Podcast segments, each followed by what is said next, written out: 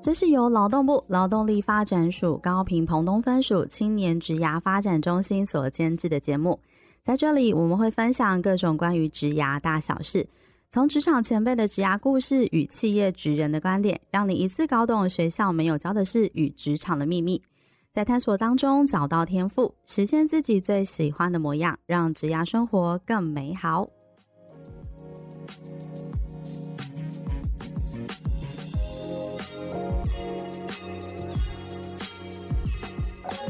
Hello，欢迎大家来到幼丝沙龙，我是黛西。Hello，我是 A 空。今天呢是职人来播客的单元，然后呢，今天在节目当中为大家邀请到的大来宾是粉丝专业空姐抱抱的版主 Emily，欢迎 Emily。Hello，大家好，又是沙龙的听众大家好，主持人好。Hello，欢迎我们的 Emily 来到我们的节目哦。Emily 其实已经超过有十年的这个飞行的旅程经历，可以说是在担任空姐的期间，可以堪称是我们空姐的光明灯啊。我自己觉得，因为她指引了很多想要进入空服员的这些呃人的许多的一个职场的提前的一个技巧。因为疫情的冲击，航空产业现在 Emily 已经卸下我们这个空服员的身份，但是在防疫期间呢，她自己又重新管理了工作。跟生活，从文字经营到 YouTube，到现在目前 Podcast，而且还有很多自媒体。那现在是一个全通路经营的自媒体经营者。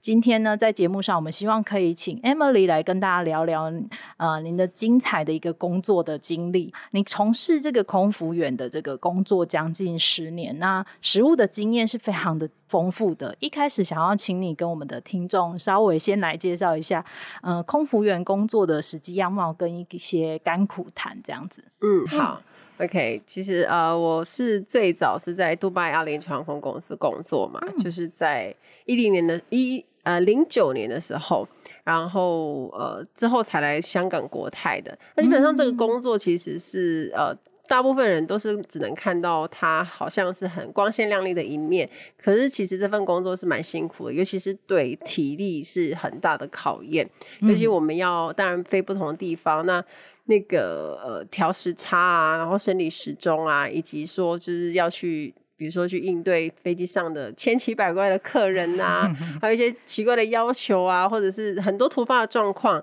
那还有就是工时也是很长的，因为嗯，嗯，嗯，可能大家像是一般上下班可能是朝九晚五这样子，可是我们的工时要有时候是拉到十几个小时以上，因为你可能从飞机。你还没去公司上班之前，你就要先准备了。那时候就已经开始要化妆啊、打包行李，那些都是你的自己要先做好的，然后你才能去到公司。就公司才是报道，嗯、报道就是算是正式开始上班。然后你要去参加简报，那简报完之后呢，才会就是知道说哦，今天飞什么班机，然后。呃，会有什么样的问题啊？座舱经理会跟大家解说，接着你才会上飞机。啊，上飞机之后就是开始、嗯、开始要开始准备要工作这样子，然后要服务客人啊，然后就在飞机上做餐饮服务啊，一整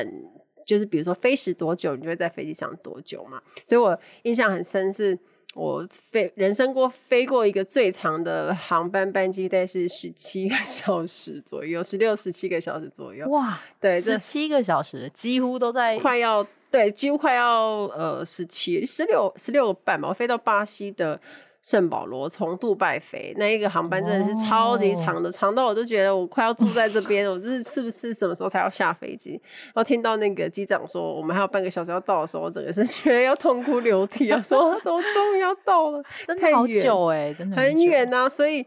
大家一般觉得坐十个小时，大家应该就应该觉得极限了，我就觉得说哎、欸、奇怪，怎么都还没到。更别说大家平常喜欢去韩国、日本，就是两三个小时就到。嗯、对，所以我们工作就是可以长到这么长，然后到了当地，可能你已经是二十二十几个小时没睡了，然后到当地你才能够去到饭店，然后去哦洗澡、卸妆，然后才能真正自己的休息时间。那这个就是一般大家可能就是会知道是空服员的工作形态跟生活。那其实。当然很多人会觉得说，啊，可以出去国外玩是一件很好的事。但是当然呢，因为你飞到当地的休息时间都是我们自己的，那你可以自己去安排到你你要去哪些地方。那这些都是都是我们的工作的一个福利吧？对啊，这也是吸引那么多人那么年那么多年轻的朋友。怎么样？不管怎么样，都一定想要加入航空业这种决心，就是因为这个的带来的一个好处跟优势。那当然就是像我刚刚讲的，呃，除了呃体力啊那些很重要之外，还有你自己的 EQ 的情绪管理的调整也是。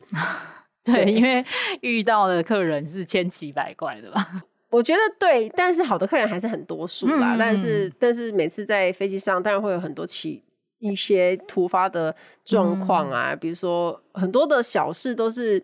都是在训练我们的 EQ 管理啊。可能在飞机上，只有客人因为一个东西吃不到，大概就比如鸡肉饭没有，他可能就会爆炸，会会这样，然后也没有办法完成他的微微笑以待。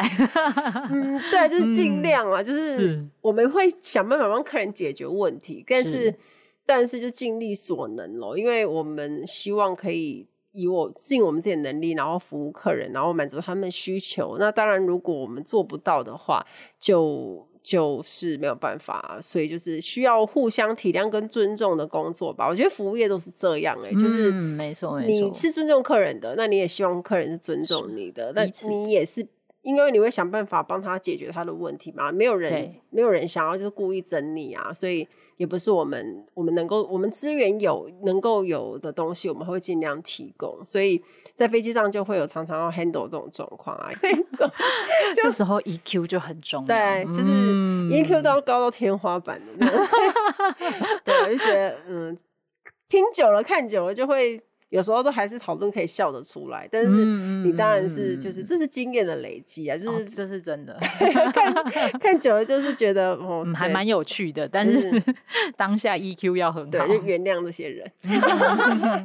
我这个真的是一个蛮好奇的，就是您刚刚有提到，就是其实好的客人有蛮多，有没有在你将近十呃将近十年以上的飞行的过程当中，有没有哪一件事情是让你印象很深刻，而且你深受感动，一直到现在的？深受感动，嗯，好，我嗯，我没有，我不讲客人，我讲一个是同事的故事，嗯，呃，就我那时候在 Emirates 没多久，那我我才飞，因为我才在 Emirates 待了一年多左右而已嘛，然后我那时候去的时候，有一次我飞到一个同事，然后他就跟我讲说，哎，Emily，我跟你见过没有？我说。哪里？什么时候？我说没有，我记得没给你飞过，去我才刚来飞没多久，这还是我第一次飞这个地点，怎么可能？他就说没有，确定我看过你。然后我就说我们在哪里？他说我应该是在那一航，就是在某个航班，就是我记得好像是呃，不知道是中南呃，也是中南美洲，不知道哪里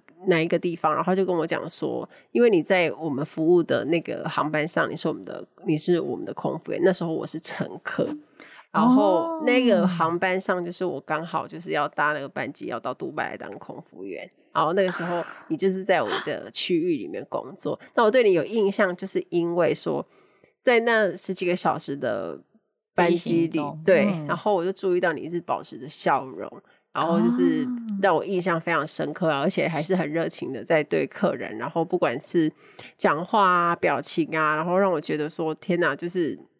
以后我大概是要。要向你看齐，要要做这样子的，要要做这样的空服员，所以我印象非常深刻。谢谢你带给我一个很美好的旅行旅程，这样。然后我那时候听到就说：“真的还假的啦？这也太巧了吧！”然后他就说：“真的，因为他非常肯定跟我讲说，我就记得是你这样子，所以就这是还蛮感动的一个回馈哎。对啊，很感动啊，而且是出其不意的状况之下。嗯，因为我想，因为那时候我刚飞吧，热情还很多。我如果飞了八年再看到我，可能就不 是这样。嗯、多少还是会有一点职业倦 怠。然后我们上一集有讲到的职业倦怠，不过没有关系，只要有热情，还是可以做下去的。对对对对，对。不过，因为这一两年哦，确实因为在疫情的冲击之下，其实航空业其实蛮辛苦的。嗯、那也有很多航空都是哦选择用裁员或者是整个就关闭的一个状况下。那当你就是决定要离开，就是要卸下空服员身份的时候，你是怎么样去面对你的职涯突然间来了一个这么大的一个转变？嗯，好。其实我一边在飞行，一边经营自媒体，其实已经超过七年了嘛。对，如果从对，那我以前开始做这件事情的时候，其实也是算在帮自己做职业规划，想说我无论我离不离开空服这工作，但至少我有多一个就是其他的选择，所以我才开始去做。那也不知道自己做不做得好，因为。才开始，你就不知道，你没有办法看到未来的成果是怎么样。嗯、可是你，我就当时我就很努力的做。那碰到疫情的状态下是，呃，在那之前，其实我就有想过说，是不是是一个职业转换的机会。那直到碰到疫情，嗯、我觉得它也是对我来说是一个契机，就是。虽然说整个航空业是很萧条，然后动荡很大，然后就是开始又裁员什么的，可是我就开始思考，我就一直在给自己心理建设，说，哦，那如果我被裁了，那也是顺势，就就没做。那如果我没被裁，我要怎么样？那直到裁员这件事情发生了之后，我就没被裁。可是我身边的朋友就是有看到，就是有很熟的，然后被裁，打电话告诉我说，就是。哎、欸，就是我被裁员，然后不敢置信，因为他们都没有准备好要，要没有人是准备好的、嗯、要离开这个行业。然后这个工作其实相对是稳定的，对，对，很跟很多工作来讲一样，而且它是稳定的一个薪水，然后再来是比一般工作有时候还是要高薪的，所以对他们来讲的打击是非常非常的大。是，所以那时候我也是就是吓到，因为就是都自己很熟的朋友，那我自己没有收到，可是我也就在想说，好，那这样子，那我还要继续留下来吗？那直到公司就是给了一个、嗯、一个方案，说就是比较减少我们的薪水福利的方案，然后因为要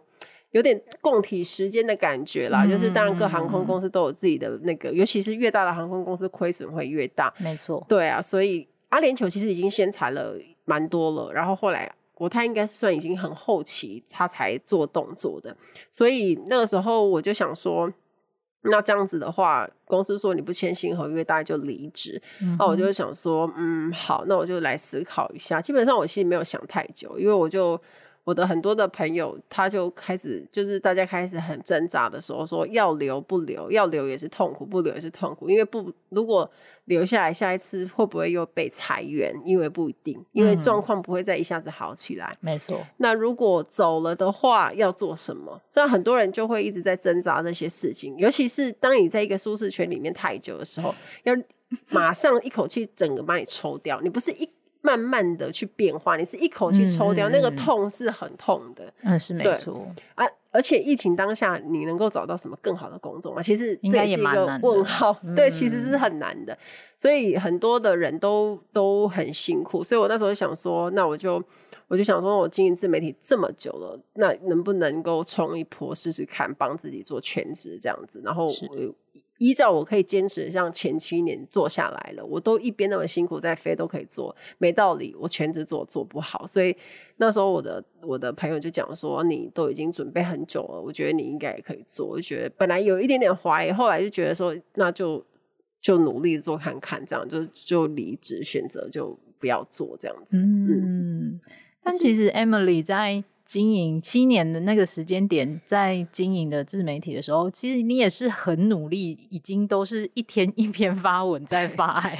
你是拼命三郎型的那种，是哎，然后也是帮自己留了蛮多的一个就是可能性，我觉得应该是这样，应该说。这是我也喜欢了，就是经营自媒体这件事情，嗯、我也是最后做出了就开始做是无心插柳那种感觉，有点像是做，嗯、但是不知道自己能够做到什么程度。对，但是做了之后就觉得很有兴趣，因为分享这件事情其实可以得到很多的回馈，无形的回馈。而且你真的是帮助很多人，那时候根本也没有赚钱，没有营收，可是当你从别人身上看到说，哦，你谢谢你的文章嘛，然后帮助我考上。考上，然后或者是我都没有什么，就是一直看你的文章，然后就你会觉得说，可以帮助到某一些人。那即便这件事情没有赚到钱，或者是它不是一个利利益的东西，可是对我自己也有很大的帮助。那也因此我可以出我的那个第一本书嘛，我觉得那也是一个很大的关键。呃，空姐指南嘛，那个空姐指南对 应考特训班的，对那个大家都当成一个指那种盛典在看的。对啊，因为我也是多年的累积，就是那那时候也是抱持着分享的态度，哎，也没想说以后我要靠这个赚钱或什么的。可是就是就是这样子做，有有心做，就做到后面才会有成果在吧。所以我我觉得我真的是。嗯，就我像我我特别在讲座里面有分享到，就是你要确定这件事情你想做的是有兴趣的，你是热爱的东西，那你要办法熬下去做，就是你要用你的时间跟心力投入，嗯、然后你能够坚持，这才是一个一个就是你可以长远发展的一个目标吧。成绩它不会是在短时间内就很快就会出现，嗯、因为本来就是需要熬时间，需要累积，对，需要累积的，所以也也是一个，所以我今天才没勉励大家说，你真的对要做什么事情，嗯、你你真的要要下定决心，然后不是那种。两天 po 文，然后之后就休一个礼拜，没错，再下一次就是不知道什么时候，嗯、这样就。没办法，对啊，对啊。那像刚 Emily 有提到，其实呃有蛮多青年朋友，他当初想要报考空服员的时候，其实都有去看过你的文章。那其实，在讲座的时候，你有分享到，就是你可能后辈的一些学妹都会来跑来感谢你说，哦，因为我是看到你的文章才考上的。对。但是就是在这一两年，航空又在整个不景气的情况下，如果真的还有年轻人，他是以空服员作为他一个职涯的一个目标的话，你会怎么样来建议他们可以好好的来为？就是呃，考试前来做规划，然后心态上可以怎么样的调整？嗯，好，其实这个问题我真的是收到超多的。从航空业，呃，从疫情开始影响航空业之后，那一年的应届毕业生大概就觉得世界末日，他说怎么这么衰在，在在今年毕业，然后二零二一的人也觉得自己很衰，因为就还没好起来。所以我想跟大家讲的是，就是其实是很有机会的，就是。不会，这个状况是暂时的，它不会是永远的。那总有一天，我们都还是就是可以恢复，应该至至少国与国之间，然后我们还是有机会出国的，然后那个需求还是会存在的。大家现在想的，应该还是要保持一个正面的心态，就是知道说这个行业你还是有机会进来的，不管是空服员或者是地勤。但是你要做的就是先看看自己现在的实力是什么，比如说你的语文能不能有一个基本的能力，然后你有没有。检定成绩有没有考到足够？然后能不能够考更高？再来，你要你要考试，那你是不是要练习中英文的自我介绍、中英文的面试问答？嗯、你自己有多少的准备？就是你要靠这一段时间去练习，然后去帮自己做读书计划去实行。因为空服员的考试啊，其实是、嗯、是很竞争的。那你在那么多人当中，你要脱颖而出，其实不能只只靠运气啊！运气是可能不能说没有，但是它就是占一小小部分，嗯、多数还是跟你自己的你的表现有关系。所以你要多多认识自己的人格特质，然后知道自己的优势跟长处在哪里，然后想办法在面试当中展现出来。那就跟今天讲座有有同学问我的，就是。你要怎么样在一个很平凡的回答当中显现出一点不平凡？那可能就是要让人家知道说你的个人特质是什么，然后你知道自己的优势，那你加在你的回答当中，然后或者是你的个人的故事或者是经验啊，嗯、像这样子的话，就会让考官在短时间认识你。那认识你之后，你就会看起来跟其他人比较不一样一点。嗯、那考官比如说每一个人都差不，假设样子都差不多，讲的东西也差不多。他是不是很难选，或者说他就干脆都 不要选，没有留下一个印象，就干脆都不要选。可是当他发现有人讲出了比较不一样的东西，他或许也不是里面最漂亮的，可是他就有可能选他，因为他就可能留下一个很深刻的记忆点，跟他就觉得哦，这个女生她很知道自己需要什么，然后也很知道这份工作，或者甚至是她把自己最好的那面表现出来。我觉得那就是能不能考上的一个很重要的原因吧。对，所以比较不像大家以为的说啊，什么你要考上，你要很漂亮，要呃又高瘦什么的那些那些很外在的特质，不是说没有，可是它毕竟不是一个最必要的条件。最终你还是要回到你的个人的特征能力。我想特别针对是外商航空，像我自己待的那两家航空公司更是这样，就是外商能力呃外商航空会对能力跟特质是很重视很重视的。嗯，对，而且你要呃留下一个很深刻的印象，才会让面试官会觉得，哎，你是特别针对这个，这个真的是有想法的，把你的观点放进去，这样子会比较让面试官更有印象。而且不能为了说这个答案保险就讲保险的答案，就是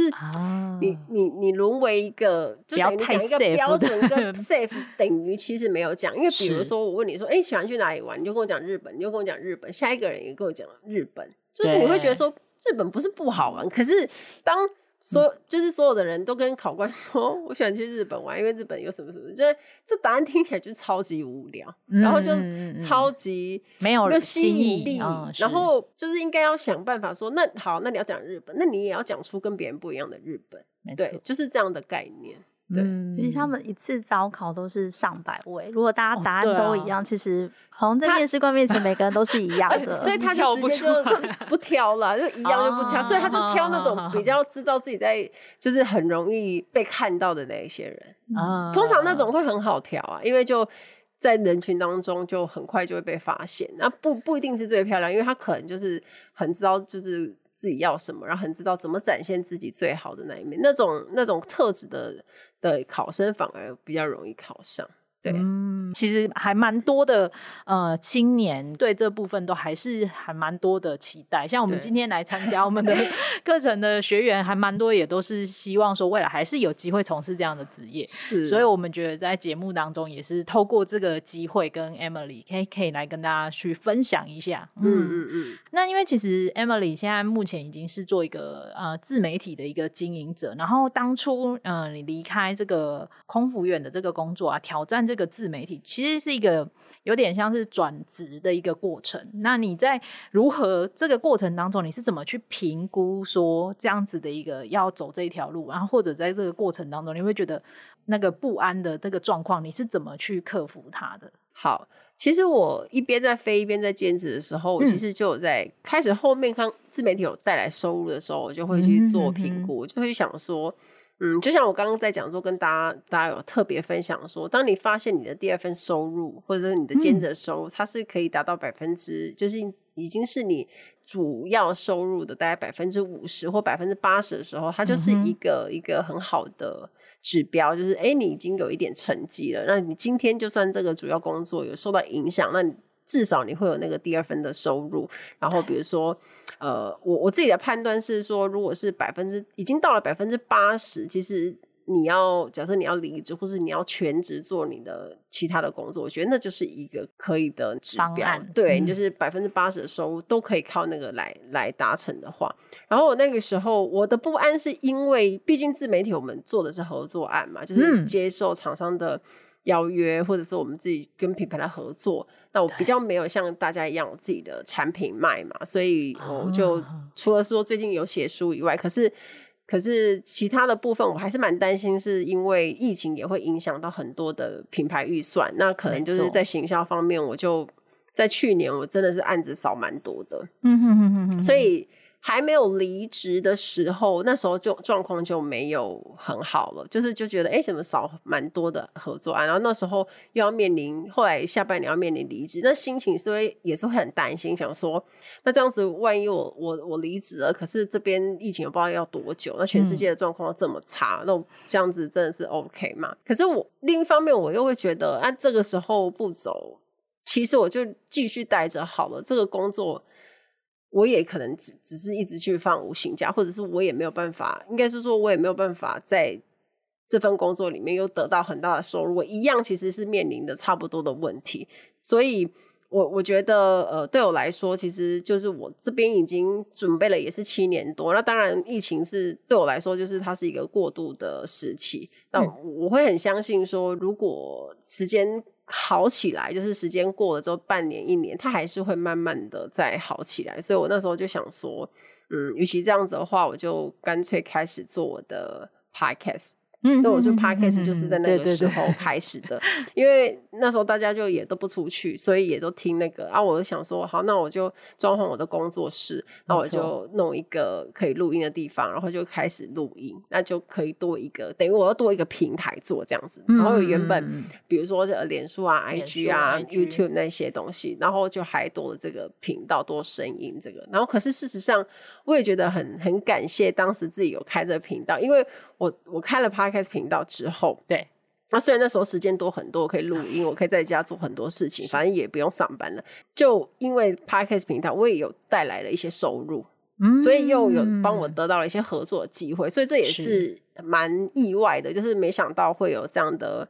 的那个变化。不过我觉得也是因为我原本的自媒体的经营。已经有一段时间，嗯、时间然后很多人都会呃，比如说我分享啊，大家就会倒过去听我的节目，所以嗯嗯，其实这都是很串联在一起，对，有一点那种。你就是因为做了这件事情，导致你这件事情做了，所以会有一点成绩。那是因为你前面的努力，而不是因为你突然做了什么而好起来。我觉得这就是长时间的累积吧。我觉得很多时是很多事情是就是没有那种突然的奇迹，但是就是不断的累积。嗯。当然不安都会有，可是就像我。我一直认为我自己其实是很正面思考的，就是当我遇到一些低潮或是不安的情绪，我会想办法，就是不要在里面太久，然后去去多看一些很励志的东西，然后去想想看我要怎么解决这个问题，这个比较实际，因为你明天睡醒还是会遇到这个问题。所以不安会一直都还是会对啊，那就干脆先、啊、呃把自己的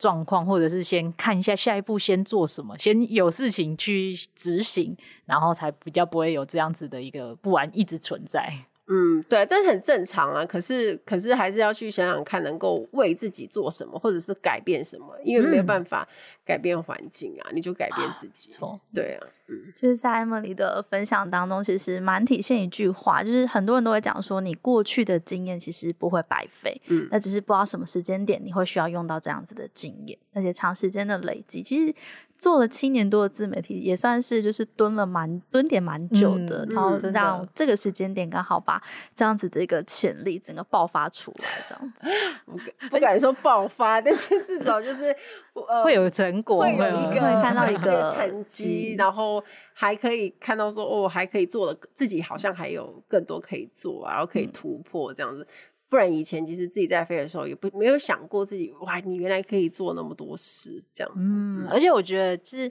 Emily 自己在面对很多事情的时候都是很认真去看待。因为其实我们在做这集专访之前，我们也听了很多 Emily 的一些呃访问，或者是去查很多资讯。我们发现其实很多的跟你合作过的厂商，对于你自己营造出来的个人品牌，其实都是很正面的，说哦，他真的很认真啊。其实是 都会去把我们的产品都是很认真的。写下来或者什么的，所以我觉得这个也是一个提供给我们的听众去了解，就是在你做任何事情的时候，其实你只要都很认真的去对得起你做的每一件事情，那个很多的后续的效果，其实是你会发现很多不一样的那种收获。对，没错，就是我我觉得我有一种那种特质，就是我要做，就是要么就我要做好，不然我就干脆不要做。有一些要求，我美的特质，就是我要么做，就是 要求完美。对，就是要做就做好。那不不做的话，干脆就算了。这样，嗯、所以我就以前，我觉得我以前在读书时候就这样了，然后用到工作上更是。这个就是很认真的去看待每一件事情，就是状况这样子。嗯、那其实今天谢谢 Emily 今天来跟我们分享这么精彩的一个职涯经历啊。然后我相信我们的听众啊，如果想要继续的往这样子的一个产业前进的话，一定也可以收获许多。而且其实，在 Emily 的许多平台上面都有很多的交战 守则，那大家也可以去收听。那也希望呃 Emily 的粉丝也可以来到我们的优势沙龙订阅我们的频道。嗯，谢谢我们的 Emily 今天来到。节目中谢谢谢谢谢谢大家。那我们下一集见哦拜拜。谢谢你的收听。如果你有任何的感想或是回馈现在就到我们的 ig 跟脸书上给我们一些 feedback 如果你喜欢我们的节目不要忘记订阅并留下五颗星评价